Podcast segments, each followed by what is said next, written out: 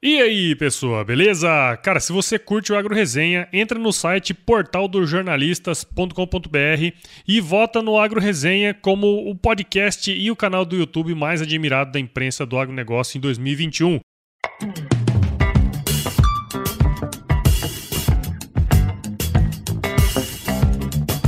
E aí, pessoa, tudo beleza? Estamos começando mais um episódio do Agro Resenha e nessa semana eu tô aqui com a Mariane Bresolim, uma apaixonada pela cadeia da ovinocultura laneira e pelo tricô. Isso eu peguei lá no blog dela, tá? A Mariane é zootecnista pela Universidade Federal de Santa Maria e hoje aí é uma das cabeças à frente da Fios da Fazenda, empresa que trabalha com tingimento artesanal de fio de lã e venda também dessa lã, né, para o consumidor consumidor final. Mariane, muito obrigado por participar aqui com a gente e seja bem-vindo ao Agro Resenha Podcast. Ah, obrigada, eu que agradeço o convite, Paulo. Muito bom. Ó, você que tá aí ouvindo, quiser saber um pouquinho mais aí sobre essa indústria, que eu sou um completo ignorante, firma o golpe aí que nós já já estamos de volta. Você ouve agora Agro Resenha Podcast. Aqui, a porteira não tem tramela para quem busca se informar sobre assuntos ligados ao agronegócio. A apresentação: Paulo Ozaki.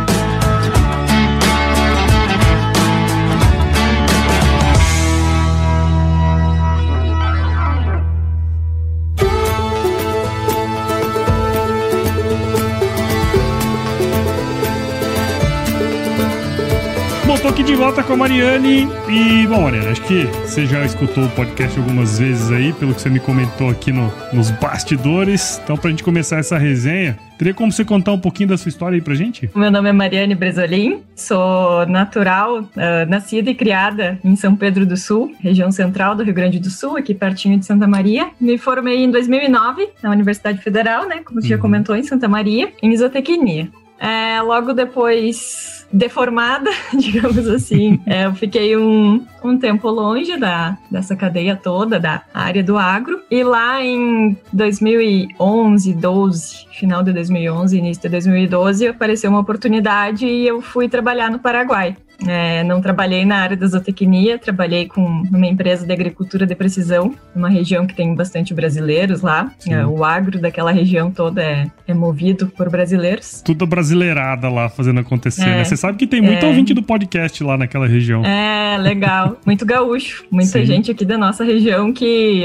Pessoas naturais aqui da minha mesma cidade que eu acabei indo conhecer lá. Uhum. E então eu voltei uh, ah, para São Pedro, para minha cidade natal, em 2015はい。Trabalhei num projeto no, numa escola, trabalhei como representante comercial em numa empresa de nutrição animal durante um tempo. E como tu bem comentaste, hoje eu tô na Fios da Fazenda, turno integral, dedicação exclusiva. Sou uma zootecnista que trabalha da porteira para fora, eu gosto de dizer. E na verdade é bem interessante isso, né? Porque assim, você fala que é da porteira para fora, mas tem um pezinho ali dentro, né? A gente vai obviamente tem. falar mais sobre isso lá, lá na frente, né? Uhum. Mas acho que o, o, grande, o grande lance, assim, que até um dos motivos você tá aqui hoje é, é essa coisa de, tipo, usar todo esse conhecimento praticamente você faz, né? Como diz, a gente diz no boi de mamona caducando, você faz de tudo, né? Você faz desde lá do, do início até o final do processo, né? É, é, é muito diferente é, isso, né?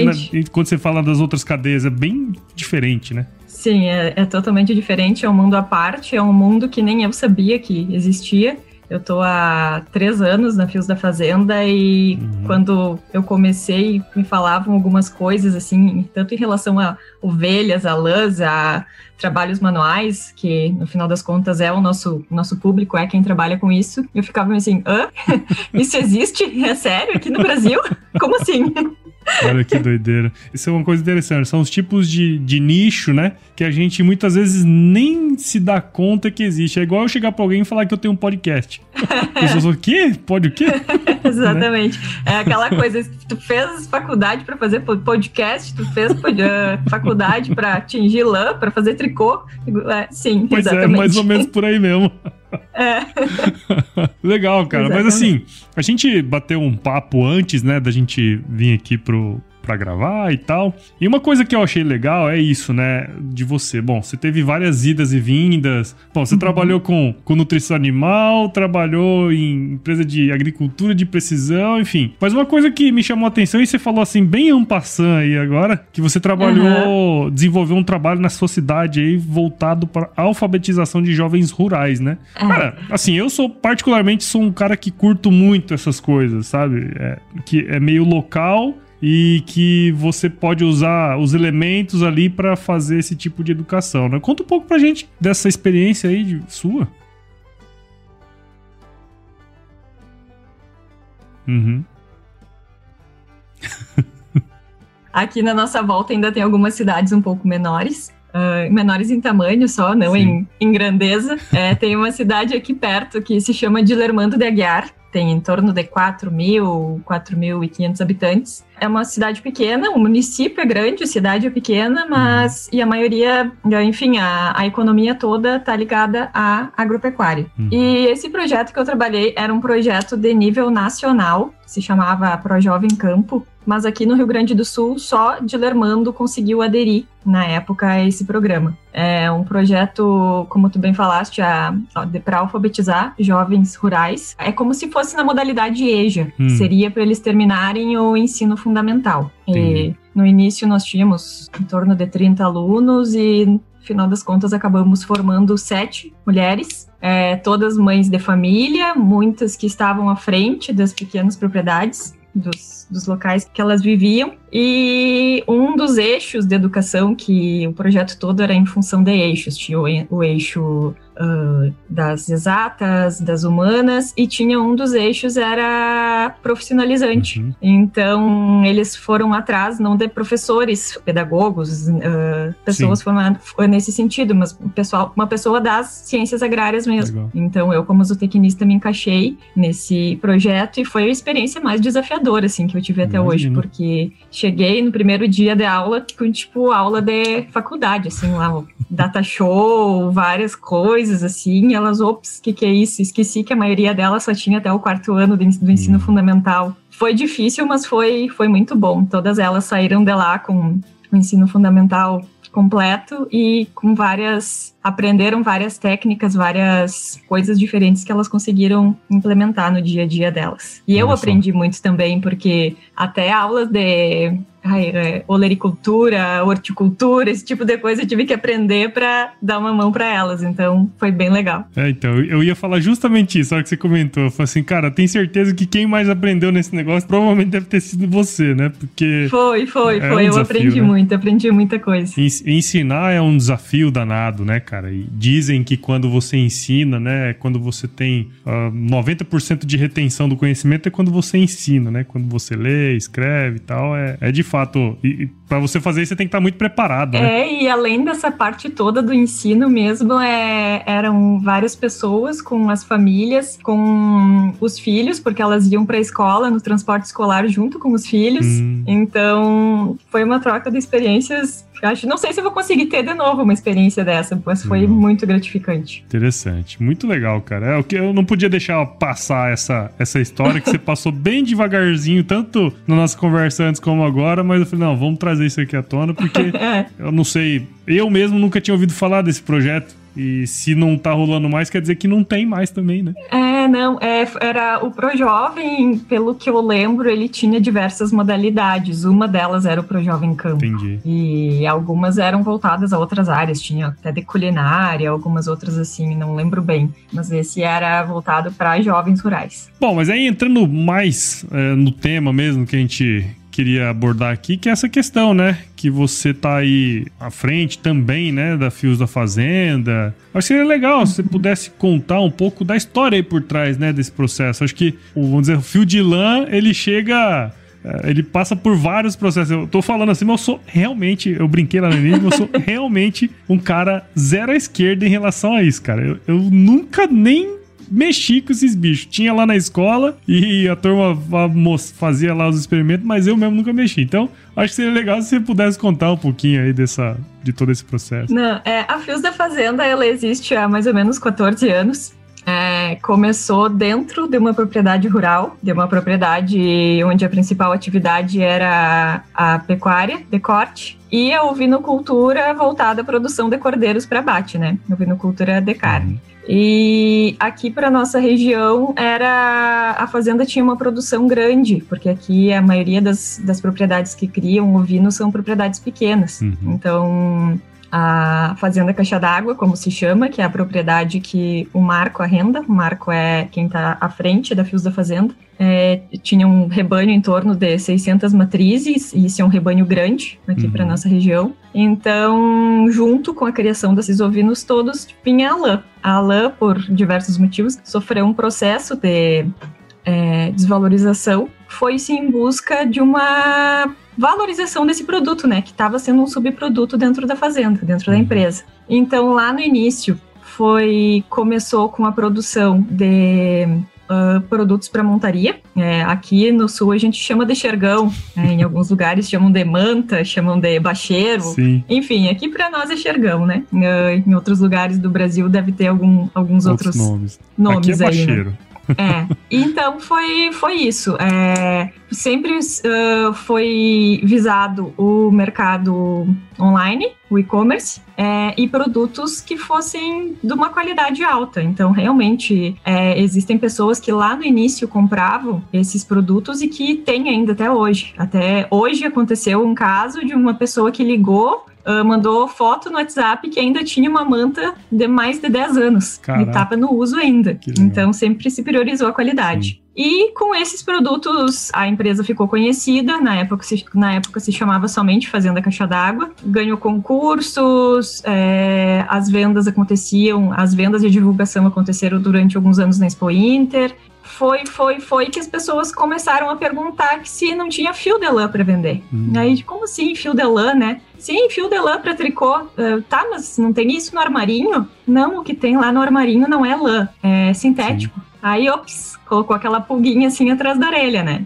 E a partir dessa ideia e de alguns cursos, alguns estudos, começaram a ser produzidos os primeiros fios de lã na propriedade, com a lã das ovelhas da propriedade. E sempre com, além dos naturalmente coloridos, né, que além da as raças principais criadas na propriedade eram Texel, Crioula e Corredale. Uhum. Então, além das brancas, tinha as naturalmente coloridas, as, as cinzas e pretas, digamos assim, né, as, as moras. E uh, também lá no início começou também já o tingimento natural, tingimento com feito a partir de plantas. É, a carqueja, que é a nativa nossa aqui, a cochonilha, que a gente compra de fora, uhum. já comprava lá no início, continua comprando, e assim por diante. Assim, esses fios começaram a entrar no mercado, e aí, tá, mas tem fio de lamerino? Tá, mas por que lamerino, né? Claro, lã merino é a lã mais valorizada, é a lã que tem uma micronagem menor, ela é mais macia, ela é mais suave ao toque. E aí,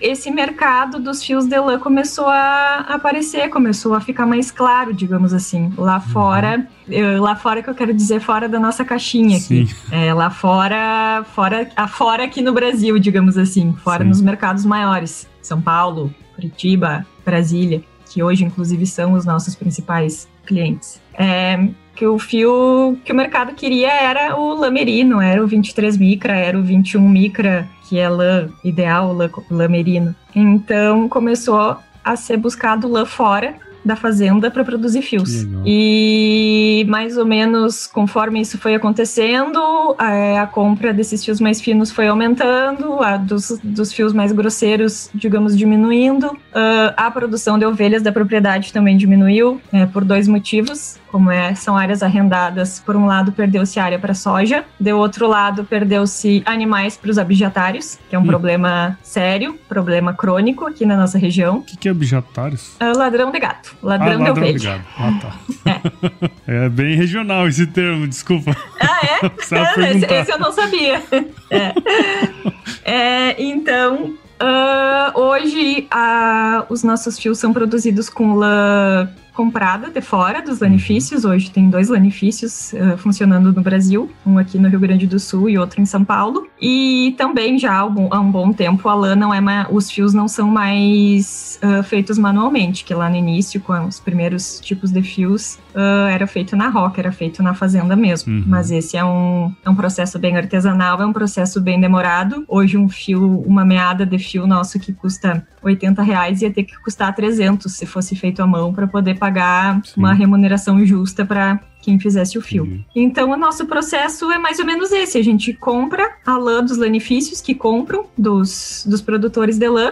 Uh, a gente manda essa lã para algumas fiações. Hoje a gente está trabalhando com três fiações aqui no Rio Grande do Sul e em Santa Catarina, que fazem os fios conforme as nossas especificações, uhum. mais fino, mais grosso, com um cabo, com dois cabos, com trabalhamos com três tipos de lã: lã merino, lã corredale e lã superwash, que é um lã que tem um tratamento diferenciado. E o tingimento nosso é o nosso grande negócio, é um tingimento manual, tingimento feito em poucas quantidades. Hoje a gente segue trabalhando com com o tingimento natural, com várias, vários tipos de tingimento, mas também trabalha com tingimentos ácidos, uhum. que a gente chama de corantes convencionais, porque os clientes querem uma gama maior de cores. E é mais ou menos isso que a gente faz. Somos uma que empresa pequena, hoje a gente tem três pessoas fixas, mais duas ou três temporárias, uhum. e é um mercado que está crescendo muito.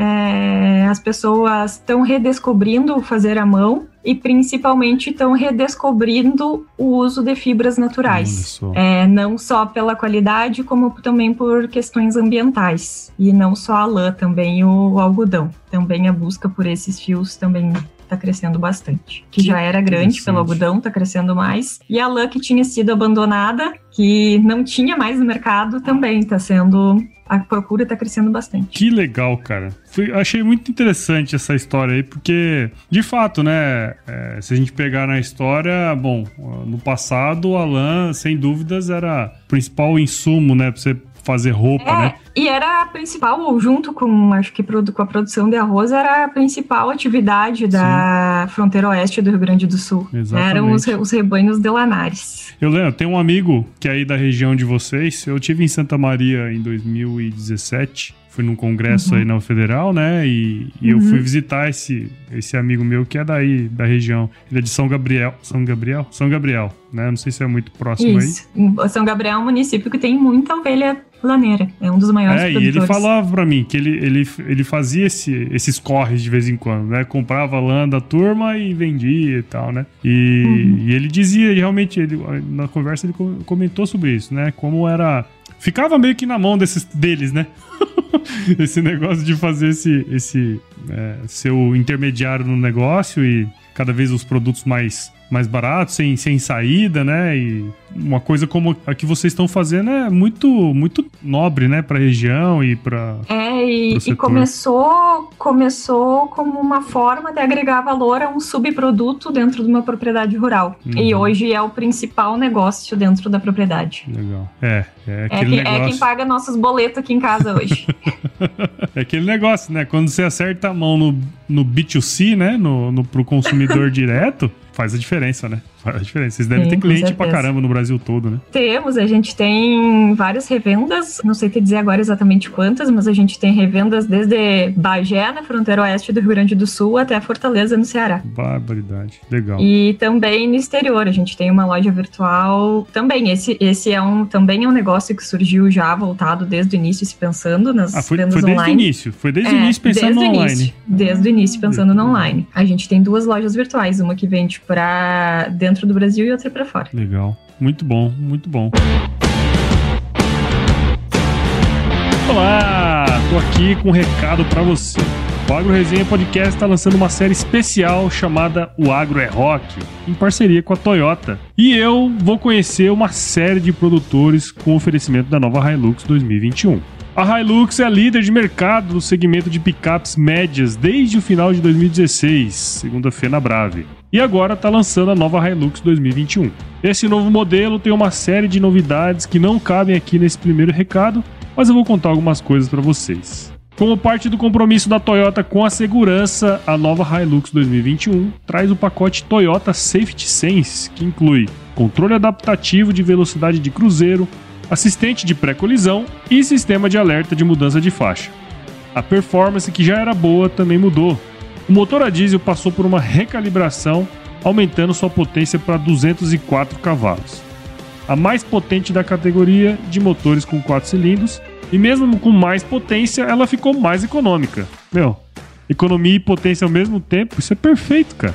O torque, que já era bom, aumentou para 500 nanômetros. Isso quer dizer o quê? que entrega uma performance de 50,9 kg força a 2.800 RPM. Isso me parece muito, não sei para você. Tá curioso para conhecer a nova Hilux 2021? Então vá na concessionária Toyota mais próxima de você e faça um test drive. Ou então, entre no site toyota.com.br e monte sua nova Hilux 2021. Hilux, nada detém seu próximo passo. Agora vamos voltar para nossa resenha.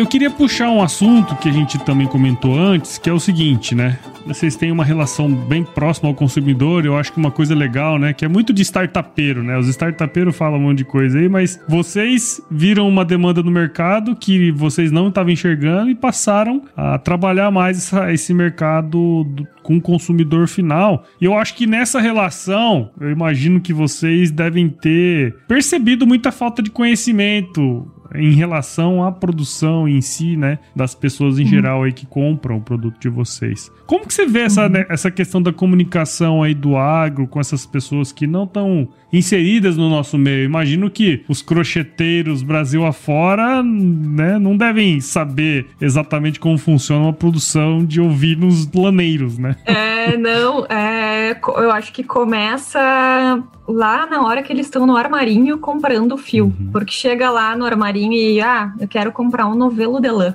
Aí o dono do armarinho mostra tudo que tem lá, mostra um fio de acrílico, um fio Uh, vários fios sintéticos que existem, uhum. enfim, mostra um fio de viscose, mostra um fio de algodão, mostra um fio misto, mas lã mesmo muitas vezes não tem. E quando uhum. tem, é, a maioria das vezes é misturado com, outra, com outro tipo de fibra. Sim. Então, durante muitos anos, era, era isso que acontecia. Essa cultura do comprar lã se perdeu. Uhum. Não sei se por falta de conhecimento, mas acredito que muito em função da falta de oferta. Porque se tu quisesse comprar, se um armarinho, se uma loja, um ateliê quisesse comprar fio de lã, ele não ia ter de quem comprar, ele ia ter que importar em grandes quantidades, né? Porque até então não tinha. Uhum. Então, falta ainda muito esse elo. E as pessoas, eu não posso, é para mim é difícil dizer porque eu moro numa cidade pequena, eu moro, eu convivo e conheço e a nossa cidade é, a principal fonte econômica é o agronegócio. Uhum. São pequenas propriedades.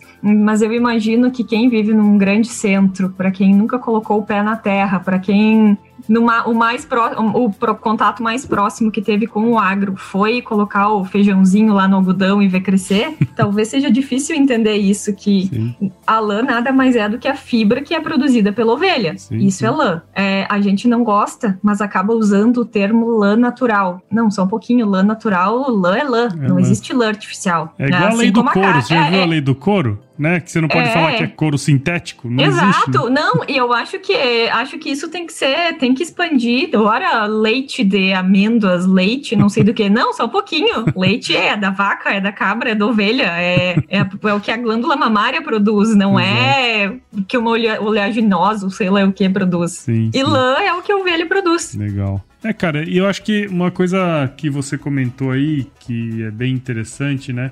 Eu sou uma pessoa eu, eu sou de Mato Grosso, cara.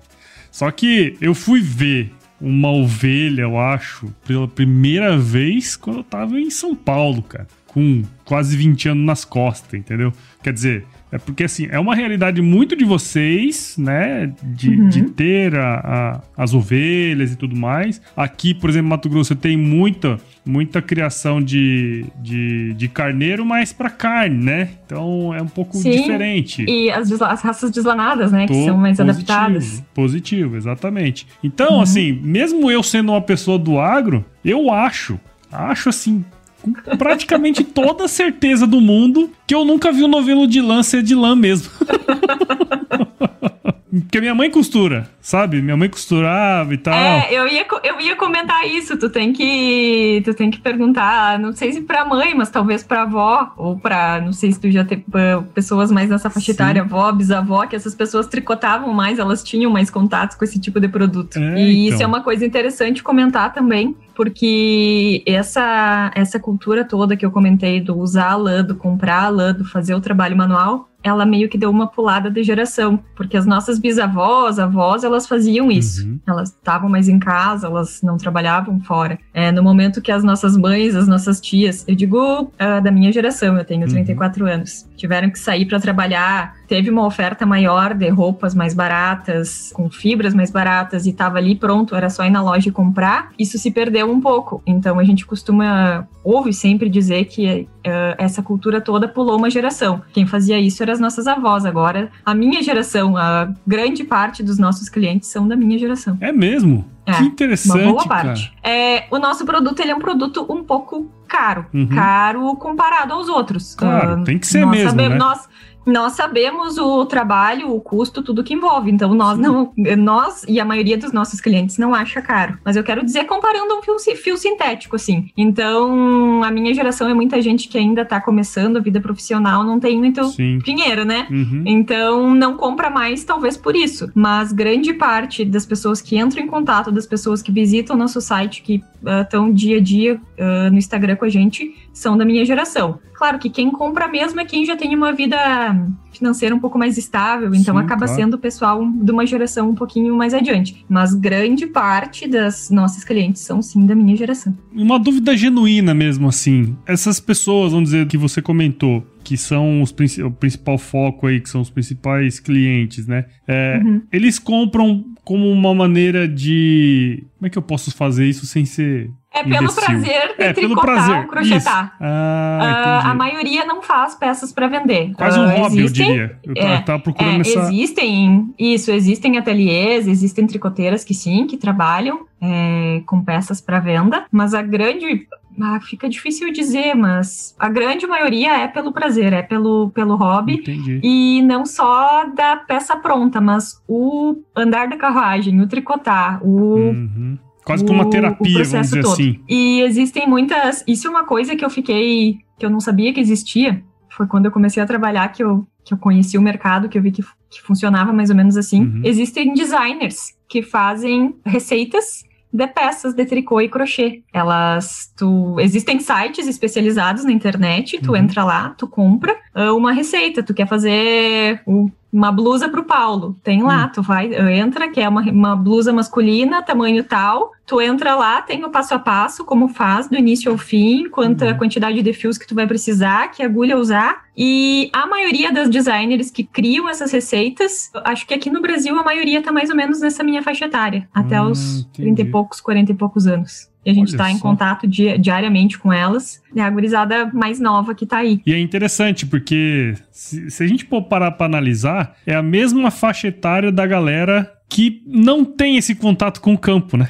Tipo assim, perdeu, né? Tipo assim, eu mesmo, eu sou um cara que sou agrônomo e tal, tudo, mas falar mesmo, eu nunca morei na roça, eu morei só na cidade, entendeu? A gente tem uma noção é, que tinha fazenda, família e tal, mas nunca morei na é, roça. A, né? a minha família também, não é. Eu nunca morei no campo, nunca sempre tive contato em função da, do meu avô e de todos os meus uhum. tios da minha família materna serem orizicultores e plantavam e trabalhavam em lavouras de arroz, mas Uh, diretamente, meu pai e minha mãe não são da área, então, mas eu sempre gostei, sempre tive amigos, minha infância foi na fazenda dos outros, digamos assim, mas realmente, quando tu conversa com essas pessoas, a maioria, ah, minha avó tinha um sítio, meu bisavô morava, fazia é. isso, fazia aquilo, tal, tal, tal, mas essa geração mesmo, realmente, elas não, não têm contato, e a gente às vezes até entra numas, numas crises, eu e elas, assim, que a gente começa a falar sobre principalmente em função do bem-estar animal, da criação de animais, tal, tal, tal, às vezes dá uns atritos, assim, mas eu digo, não, calma, Vamos, vamos devagarinho, uma coisa de cada vez. É, não pode depositar muita coisa, né? Senão, como cai o disjuntor. Exato. Cara, mas assim, é, acho que uma, uma coisa que é muito louvável, né, dentro da pesquisa e o que a gente conversou e o que você me mostrou que vocês fazem, né? Eu acho que uma coisa super legal é, além de, de todo o processo, é um, me perdoe se eu estiver falando besteira, mas eu acredito que seja um negócio muito é, educacional quase, né? Porque, bom, vocês têm um blog, que nós vamos falar aqui agora. Vocês têm o Instagram uhum. de vocês, que tem conteúdo pra caramba. Vocês têm. É, você faz, pelo que eu pude perceber, faz questão de estar tá sempre mostrando seu trabalho onde puder, né? É uma maneira de uhum. educar as pessoas também, né? E aí eu queria que você. Enfim, você tá fazendo tudo isso, no fundo, no fundo, você acabou fazendo como eu. Você caiu de paraquedas na criação de conteúdo na internet. Uhum, uhum. que é uma outra área, um outro esquema. E conta um pouco dessa experiência aí, porque você tem um blog, né? O Sobre Ovelhas e Fios, e uhum. que é um blog seu. E também tem o blog da Fios da Fazenda. Da Fios da Fazenda. E conta um pouco dessa experiência de, agora olhando por trás do computador, como uma geradora de conteúdo na internet. Lá no início, quando eu comecei na Fios da Fazenda, eu comecei fazendo tingimento de lã. Uhum. Existe um congresso brasileiro de tricô aqui no, no, Brasil. É, esse, esse é um dos eventos. Existem vários. Existe o simpósio, existe. Eu acho que o congresso é o mais antigo. Caraca, velho. Hoje, hoje, eu, tô, eu tô, hoje, sinceramente, eu tô me sentindo um imbecil. que e legal, aí, cara. eu fui no tal do congresso esse, uh, depois que eu tinha feito os primeiros tingimentos, uhum. e aí que eu conheci e descobri esse outro mundo. Descobri que tem designers, descobri que tem Caraca. ferramentas, que eu achei que era só uma agulha normal ali, aquelas que a avó da gente tinha em casa, mas não, tem, tem cada coisa que se eu começar a te contar aqui, a gente vai até amanhã é falando. E aí lá Uh, porque aqui na Fios da Fazenda não tem ninguém que faça trabalhos manuais, assim, uhum. tipo tricô, crochê, esse tipo de coisa. E aí lá eu fiz uma aula com uma professora que me ensinou a colocar os pontinhos na agulha ali, tal, tal, tal. E desde então aquilo me, me chamou atenção. E eu cheguei em casa, fui pra, fui pra internet, existem muita, tem muito conteúdo na internet, tem YouTube, uhum. tem Instagram, tem muita professora, tem muito curso, tanto online como pago. E comecei a fazer tricô. E comecei a aprender, comecei a fazer a aula, aula online, comecei a acompanhar essas pessoas, acompanhar esse mundo e aprendi muita coisa. Só que eu sentia que faltava faltava alguma ligação entre os dois mundos que eu vivia, que na época eu ainda trabalhava na empresa de agricultura de nutrição animal e, e fazia tricô e trabalhava na Fios da Fazenda. Só que isso tá tudo muito ligado. O tricô sempre teve fio de lã, sempre foi feito com lã. É, o crochê, o pessoal tem um pouco um dos mitos, crochê com fio de algodão. Não, crochê também faz com fio de, também pode fazer com fio de lã, mas muito principalmente o tricô. Tá, fio de lã, fio de lã, fio de lã. Tá, só um pouquinho. A lã vem das ovelhas. A ovelha, sou apaixonada por ovelha, adoro ovinocultura. Uh, isso tudo tá muito ligado. E todo dia o nosso WhatsApp vinha mensagem, WhatsApp Instagram. As ovelhas não sofrem quando vão tirar lã? Tem que matar a ovelha para tirar lã? Ah, o carneirinho não sei o quê. Ah, o bode. Eu digo, não, gente, o bode não. O bode é o marido da, da cabra. O carneiro é o marido da ovelha. Vamos, calma aí. E todo dia, sempre, esse monte de coisa, assim. Aí eu pensei, eu preciso fazer alguma coisa. Além do que eu já estava fazendo. Sim. Aí eu criei o blog. É, tem muitos blogs que eu sigo, muitos blogs que eu tô sempre lendo, tanto de tricoteiras quanto de, do pessoal do agro. Uhum. Então eu digo, não, eu vou juntar isso tudo. E é o que eu tento fazer no Sobre Ovelhas e Fios. Eu tenho postagens sobre os trabalhos de tricô que eu faço, do que eu gosto de aprender, do que eu gosto de fazer. E também tem, uhum. acho que uma das, das, primeiras postagens que eu fiz foi exatamente explicando o que, que era a lã. Né? A lã é a fibra proteica produzida pelas ovelhas e falei lá como é que uh, esse processo se dá. E eu tento sempre usar o, o mínimo de termos técnicos, digamos assim, possíveis para ficar acessível das pessoas entenderem o que, que eu tô falando. E por outro lado, é, às vezes eu converso, ainda até hoje converso com o pessoal, uh, meus colegas do agro, eles pensam assim, tá, mas como assim tricô? O que, que tem a ver? Fio de lã? Eu digo, sim, é um mercado que está crescendo e crescendo muito. vamos, vamos, vamos pensar com mais, com mais carinho nas nossas ovelhas. Cara, e é interessante isso, né? Como, como a internet ela possibilitou com que essas coisas saíssem do fundo do mar, né? Uhum. Porque uhum. Tem, tem um livro muito interessante, eu acho que seria legal. Bom, enfim, depois você dá uma olhada, eu te falo qual é, mas tem um livro que chama-se Cauda Longa, A Cauda Longa. Chama Chris Anderson o nome do, do autor. Chris Anderson, é, eu acho que é. E ele explica por que, né, disso, disso aconteceu. Por que, que o mundo hoje ele é muito mais de nicho, né, do que de massa. Quer dizer, você nunca. Eu, eu, eu, eu falo pra turma assim: eu não tenho pretensão de ter 2 milhões de ouvintes, sabe? Acho que uhum. isso nunca vai acontecer, para falar a verdade. Seria ótimo, seria muito legal, mas acho muito uhum. difícil. Porque, meu, nós estamos falando aqui de uma coisa muito específica, de um negócio muito específico. Eu acho que crochê né? Crochê, é, lã de carne. Meu, isso é uma coisa assim que é muito particular, né? Uma coisa assim que só a internet mesmo para fazer isso, né? Para ter um monte de material assim, ter um congresso, bah, né? Um negócio que a internet é, é fabulosa nesse sentido. E, é, e, muita coisa já existe há centenas de anos, pois mas é. as pessoas começaram a conhecer agora em função da internet. Exatamente, acho que é esse ponto, hum. né? Do, no sentido de é. resgatar coisas. Porque assim, na verdade, no fundo, no fundo, quando a gente para pra olhar hoje, as coisas tudo já existiam, né? A gente só cria outro nome e faz, faz põe num pacote diferente e manda ver, né? Eu acho que nesse sentido é muito parecido com. Assim, o que você tava falando aqui, eu tava lembrando, né? Minha avó fazia crochê. Minha mãe trabalhou muito também com crochê. Agora, minha esposa mesmo? Se colocar os, os negocinhos na mão dela, ela vai achar que é hashi. Ah, eu era assim também. eu não, não julgo porque eu era assim até é, três é. anos atrás. Legal, cara. Muito bom. É. Bom, bom, né, assim, eu só tenho que te agradecer por esses minutos aqui que você passou esse conhecimento. De fato, assim, eu sou. Era um, completa, um completo leigo, agora eu sou só leigo. passei de um, de um zero à esquerda pro zero, assim. E gostei demais, cara, de conhecer a sua história, conhecer a história da Fios da Fazenda, né? Eu acho que esse resgate de uma cadeia produtiva tão importante pro sul uhum. do país, né? Acho que eh, uhum. principalmente aí eu, eu acredito, né? E eu só tenho que agradecer você por você não só estar tá aqui, mas por estar tá distribuindo esse conteúdo, né? E uhum. muita gente vai escutar esse podcast, eu tenho certeza. É... E muito obrigado e parabéns pelo seu trabalho aí, viu? Ah, eu que agradeço, agradeço o convite, agradeço uh, por me dar a oportunidade. Quando eu falo aqui, eu não falo sozinha, eu falo com toda a nossa grande equipe, uhum. que a gente está junto, que a gente, nós somos poucos e fazemos de tudo um pouco, desde a, do tingimento da lã, da compra da lã, do tingimento, do atendimento ao cliente, da embalagem, do correio, tudo, Legal. cada um faz um pouquinho. Você sabe uma coisa interessante?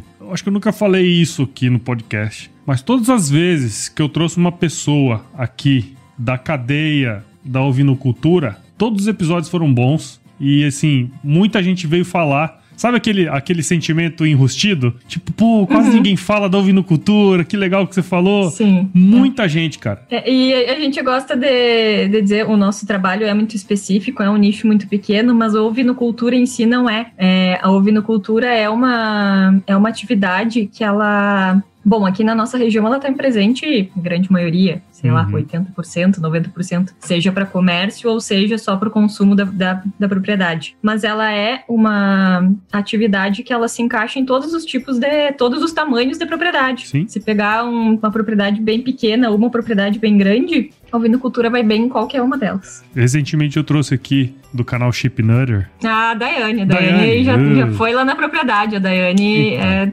a Nossa Daiane eu trouxe agora faz pouco tempo aqui pro, pro podcast. Uhum. Um baita de um sucesso também. O pessoal adora ela, né? E, é, a Daiane é fantástica. A Daiane é fantástica. Eu acho que ela faz. Vocês todos, né, na verdade, fazem um trabalho fantástico é, pra ouvir no Cultura. Trouxe aqui também. Hoje eu tô já 10 horas da noite, eu tô ruim de memória agora.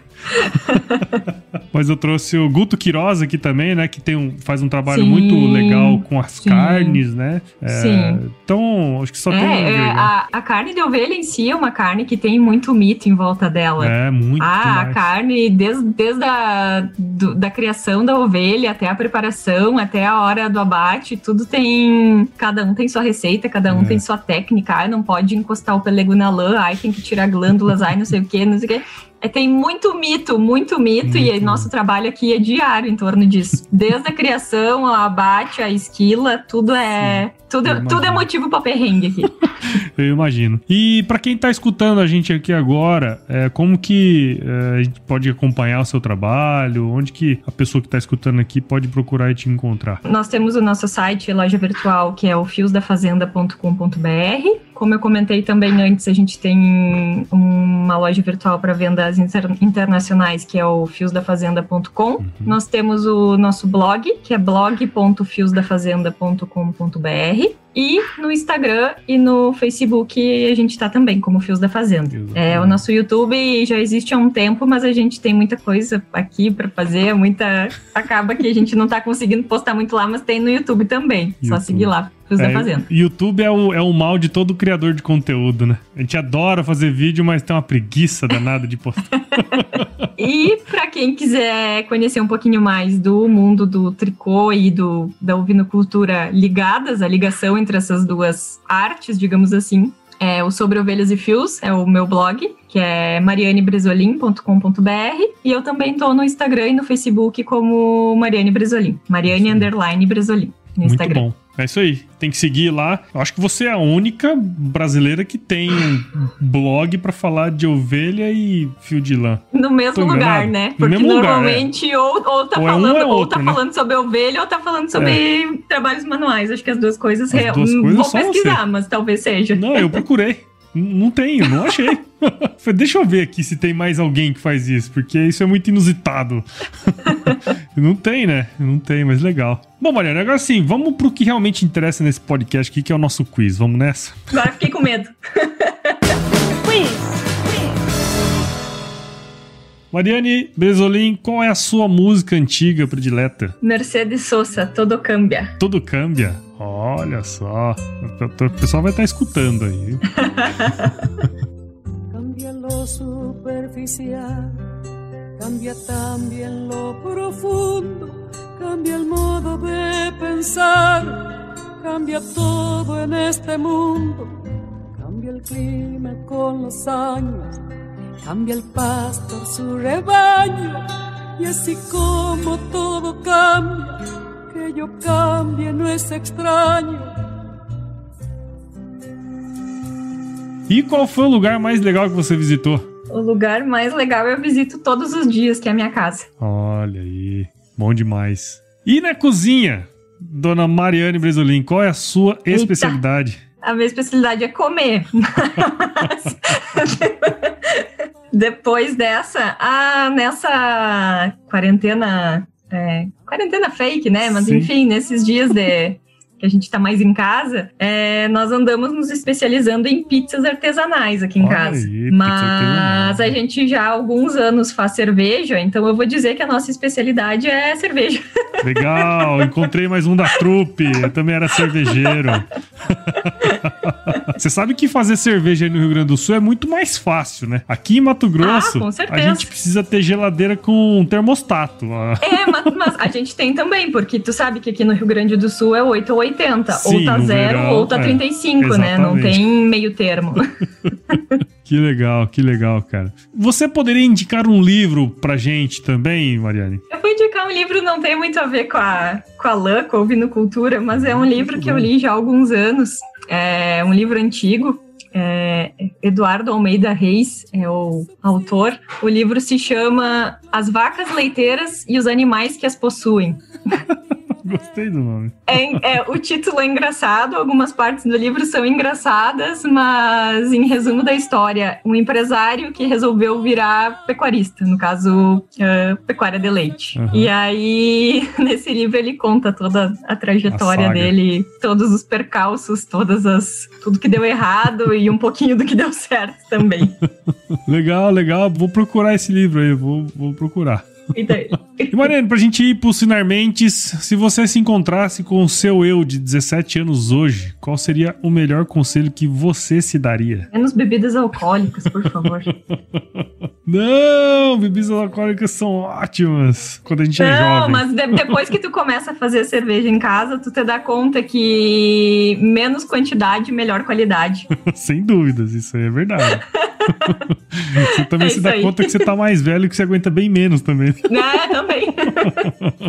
também. Legal, então, Maria. Pô, bacana o nosso bate-papo aqui. Eu aprendi coisa pra caramba hoje. E pra gente ir pro, pro final aqui, eu queria fazer só uma pergunta. Você uhum. é uma consumidora de podcasts? É, você. Muito. É. Como que você. Sou você bastante. lembra como que você começou a escutar podcasts? Eu comecei a escutar mesmo, mesmo, mesmo uh, assim, porque, ah, eu ouvia falar, assim, ah, podcast, podcast, mas eu não era muito ligada. Uhum. É, ano, no início do ano passado foi quando eu gravei o meu primeiro podcast, uh, numa visita a um cliente em Brasília, um podcast com umas meninas que se chama Chá com Novelos. Hum, Exatamente esses dois temas que elas tratam, são quatro meninas apaixonadas por chá e por trabalhos manuais. E então nós gravamos esse podcast lá com elas e eu comecei escutando, então, no caso, o primeiro podcast que eu escutei foi o podcast que eu gravei. então, a partir disso que eu fui atrás, fui, assim, comecei a Uh, até esse hábito mesmo, uhum. que até então eu não tinha. É, porque é um hábito, né? Se você for colocar. É. Se você não colocar na sua rotina, dificilmente a pessoa vai começar a escutar podcast, né? Ela vai olhar é, e fazer, e... puta, meia hora? Meu Deus, é muito é, tempo. É, e pra, e pra quem tá ali tra fazendo trabalhos manuais também, porque às vezes tu liga uma música, é. algumas pessoas conseguem ler ao mesmo tempo, algumas pessoas conseguem assistir televisão, eu não consigo, então eu consigo estar tá ali fazendo meu trabalho e estar tá escutando alguma coisa. Uhum. Então, nesse momento, eu escuto bastante. Legal, legal. É, eu sempre falo aqui nesse finalzinho pra turma que o podcast ele só vai existir, né, se as pessoas escutarem, obviamente. E uhum. também compartilhar, porque eu acho que essa é, esse é o, é o marketing mais antigo do mundo, né? Que é você Sim. compartilhar e, e indicar, uhum. né, o podcast. Então eu sempre falo pra turma. Você que tá aí do outro lado agora, escutando a gente aqui, primeiro, vai escutar os podcasts que a Mariana já, já participou. Ela já falou dois podcasts aí, né? O Zoocast e Chá, Isso, chá com novelos, né? É, Chá com novelos e o Zoocast com a então, Dani Cotrinha. Né? Exatamente, ó. Já são dois podcasts que a gente acabou de indicar. Então, se você tá aí agora escutando, quiser lá escutar o que ela já fez e o podcast também das meninas aí, vai lá escutar. Isso é ouro para quem tem um podcast. É você indicar o podcast para outras pessoas. Então, a gente tá disponível em todas as plataformas: Apple, Google Podcast, Spotify, Deezer. A gente tá nas redes sociais também: Instagram, Facebook, Twitter. A gente tem um grupo no WhatsApp que o link você pode encontrar lá na, na, na bio do Instagram nosso também. E temos um canal do Telegram também. Se você quiser escrever para nós, a gente tem um e-mail chamado, que é o e-mail contato@agroresenha.com.br, e nós também fazemos parte da rede Agrocast, que é a maior, principal e mais fofinha rede de podcasts do Brasil. Então, se você quiser escutar outros podcasts de chique, agro, hein? ah, você viu? Ah, gente, chique. Como diz aqui no Mato Grosso, nós não somos pouca bosta não, nós somos muita. não, é. Exatamente. Muito legal então, Mariana. Muito obrigado de novo aí. Sucesso aí para vocês. Adorei conhecer a história, a sua história, né? A história aí também da, da empresa, né? Da Fios da Fazenda. Uhum. Parabéns pelo trabalho de novo. Ah, eu que agradeço. Muito obrigada por mais uns, uns minutinhos aí pra gente estar tá mostrando um pouquinho do nosso trabalho que a gente faz com tanto carinho e tanto cuidado. É isso aí. E vida longa ao Agro Resenha. Ó, oh, se Deus quiser, amém. e assim, ó, eu acho que você tinha que a gente ia acabar aqui de fazer essa gravação, aí você vai ali no, no computador e escreve um artigo. E eu acho que tem um, nome assim para esse artigo que eu acho que vai ser de impacto para as crocheteiras. Você vira ah, pra. É, você vira para elas e fala assim: se chover, não precisa moer a horta. elas vão entender o recado. Assim, se, se quiser entender de agronegócio, aqui no sul a gente usa um parecido, é deixa, se chover não vai dar seca. é bem por aí também.